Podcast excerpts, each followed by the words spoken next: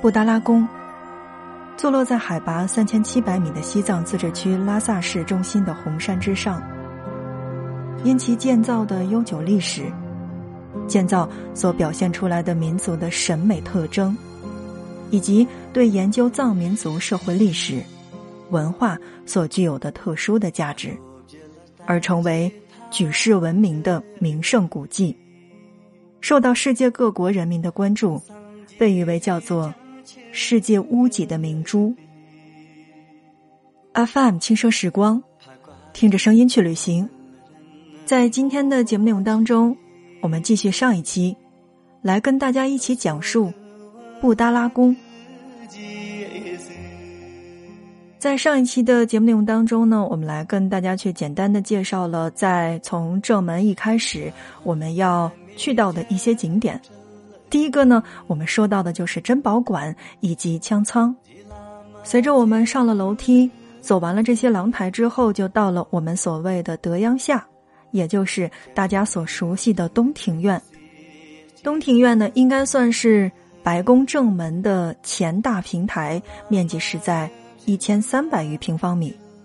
旧西藏呢，在布达拉宫内举行的所有的演出等大型活动，都是在这样的一个场所，也是僧俗官员们观赏藏戏的场所。这里的地面呢，是用西藏特有的一种建筑材料，叫做阿嘎图。打造而成的。从这个德阳下向西望去呢，就能看到我们进入到了这个白宫殿的时候的这个三排的木质的扶梯。我知道在夏季去旅行的小伙伴们都要排队上去的，但是在冬季呀是真不用。怎么讲呢？就是这样的木质扶梯呢，虽然并不高，但是真的走起来会非常的陡。如果你去了解了这个布达拉宫的历史的话，就会发现，其实当中的这个扶梯是专供达赖喇嘛上下的，而一般的僧众和官员呢，只允许从两边的扶梯上下。而这边呢，也是进入宫殿的必经之路，其险要可谓是一夫当关，万夫莫开。我记得非常有意思的一件事儿是，当年我去布达拉宫的时候，是跟着一个广东的小伙伴。他上了这一段扶梯之后呢，就跟我说：“咱歇歇吧，真的好累呀。”我们刚才说到了哈，布达拉宫的里边是不允许拍照的，但是在德阳下的这个大的所谓的这个广场上面，呃，是完全可以拍出就是这种立体感的白宫的一个正门的。所以，当你到达了这个地方之后呢，千万别忘了拍照，因为进去之后你的相机有可能就要关闭了。上了扶梯之后呢，就到达了我们所谓的这个松格果蕨，也就是白宫的门庭。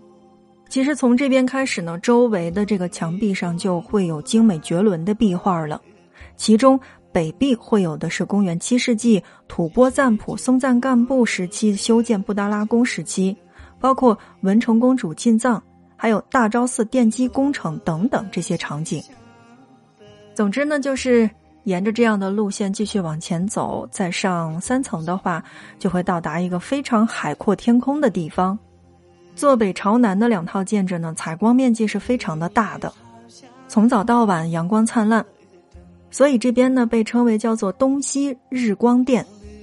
而这里呢，就是历代达赖喇嘛驻西的宫殿，也是旧西藏政治合一制社会的统治中心。值得一提的是，这个地方呀，其实就是白宫的顶层了。再往里走呢，就是红宫了。像我在前边节目当中提到的哈，那个又转山又钻窟窿，然后还有的时候低着头走的，其实就是在红宫的里边。虽然说实话呢，我在红宫里边是非常的转向的，因为我并不知道我走的是左还是走的是右，因为他的这个路线呢，像我说到的那样是规划好的。但确确实实，在红宫当中，任何的一件艺术品都是震惊到我的。比如说，强康，也就是我们在汉语当中所熟悉的弥勒佛殿，这样的一个殿呢，主供的是一尊琉璃金弥勒佛像，塑造于公元一八零一年，号铜是万余两。在这样的一个店内呢，四周的经书的书架上呢，置有甘珠尔经，为公元一八零零年的纳唐版的甘珠尔，由金、银、铜、铁、锡、松石，还有红宝石，包括白海螺八种珍贵的天然矿物质书写而成。你能想象得到吗？一本经书是用八种珍贵的天然矿物质来书写而成的，是不是？非常的震撼呢。事实上，震撼的不止于此，还有坛城。位于红宫南侧的立体坛城殿呢，是公元一七四九年建造的。抛去建造不说，就说这是七世达赖喇嘛格桑嘉措亲自设计的这一点，就足以让你产生了好奇。密集坛城。圣乐坛城、大威德三座大型的立体密宗坛城都供奉于此。坛城这个说法呢，其实是起源于印度的，是佛教密宗当中本尊及其眷属聚集的道场。这些坛城的底座呢是铜鎏金，城是纯金的。在坛城的这个外立面呢，镶嵌了大量的天然的琥珀、玛瑙。绿松石等珍宝，使整个坛城呢显得都非常的富丽堂皇、高雅精致，在造型上呢是达到了非常完美的效果的。所以，如果你真的是去到了布达拉宫的坛城殿的话，那么一定要去细细的品味，因为这个地方真的是会震惊到你的。同样，坛城殿有一个特殊的名字，叫做伦朗康。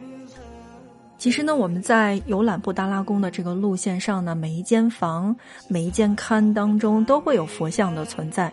但是呢，如果你真的是到达了这个萨松朗节的话，一定要去做停留。虽然在这个方向感上，我相信进到这个布达拉宫里边的话，大家都会很差。但如果你是在牌子上面看到这个萨松朗节或者叫做殊胜三界殿的时候，一定要去多做停留。因为这个殿呢是在红宫的南面的，同时它是红宫主楼正中七层大窗的制高点。我要说到的是制高点。殿内呢供奉着两件反映清中央政府以及西藏地方关系和祖国统一发展史的重要的历史文物，一件呢是一块以藏、汉、满、蒙四种文字书写的。当今皇帝万岁万万岁的金字长生路牌，那么另外的一件呢，就是乾隆皇帝的僧装的唐卡画像。还有一个地方呢，叫做喇嘛拉康，也叫做上师殿。如果大家呢是对这个西藏文化比较感兴趣的小伙伴的话，那么一定大家都会知道，其实喇嘛的意思就是上师，而拉康就是殿。或者是神殿的意思。上师殿呢，啊，这边呢曾经是供奉十世达赖喇嘛灵塔的殿堂，但是呢，由于这个灵塔的自重，导致了下层木结构不能承载，所以呢，也就把这个灵塔移到了五世达赖喇嘛的灵塔殿内。后来呢，大家看到的这个地方是供奉着格鲁派的创始人宗喀巴大师，那么也同时包括这个六世至十二世达赖喇嘛的塑像。还供奉有这个白度母和绿度母的塑像，并更名为喇嘛拉康。沿着路线参观，还可以看到什么呢？就是七世达赖的灵塔。这样的一座殿呢，是建于公元一七五七年。殿内呢，就是有七世达赖的灵塔。灵塔高九点三六米，塔宽是五点四五米。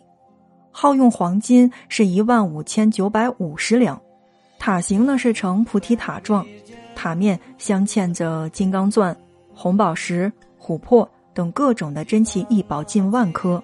塔内呢是藏有诸多的高僧的古舍利、雅舍利和珍贵的典籍。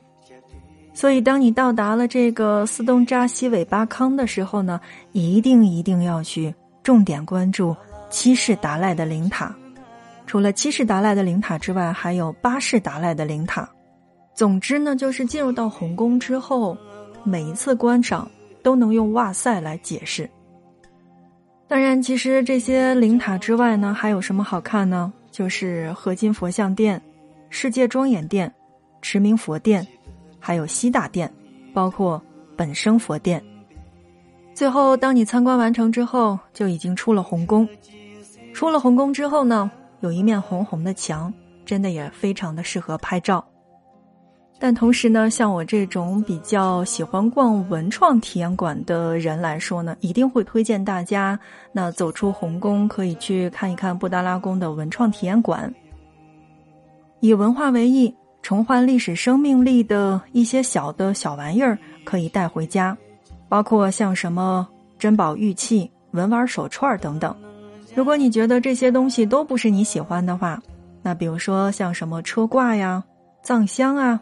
冰箱贴呀，这些东西应该算是，嗯，每个旅行者出门都会带的东西了吧？就像我说到的那样哈，为什么要推荐大家这个在上午去到布达拉宫呢？是因为在上午的时候呢，这个游览路线的时间相对来说会比较富裕。那么同时，在你正好饿了的时候呢，就可以到这个啊我们的展厅的三楼去观赏拉萨的全景，同时去品尝藏式的茶点。正在收听到的是 FM 轻奢时光，听着声音去旅行。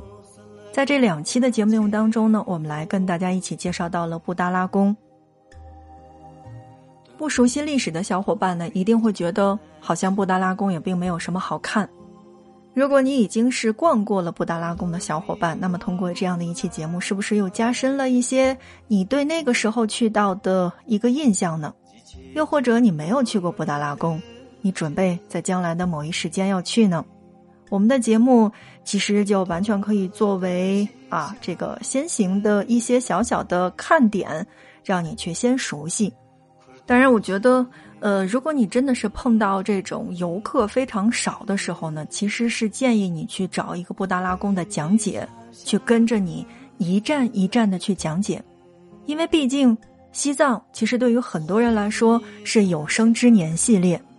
我们既然去了，就要把它的文化和历史了解透彻，不然你去完之后就仅仅是红墙和白墙。因为我真的是有听到过小伙伴说啊，它一点都不高，然后也没有什么可看。其实并不是没有什么可看，只不过是你不了解布达拉宫的这些布景，不了解这些佛像背后的意思。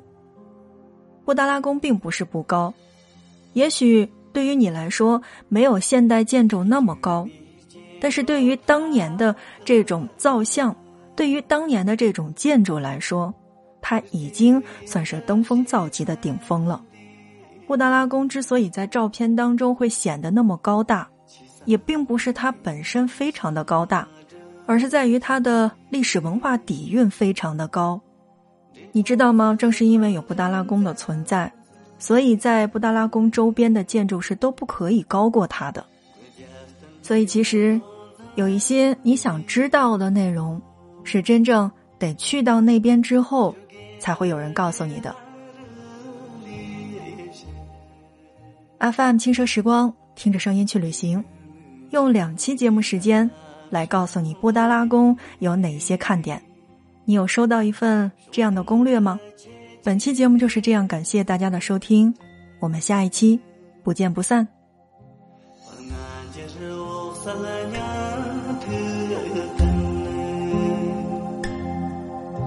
in dol ma jong der pe sal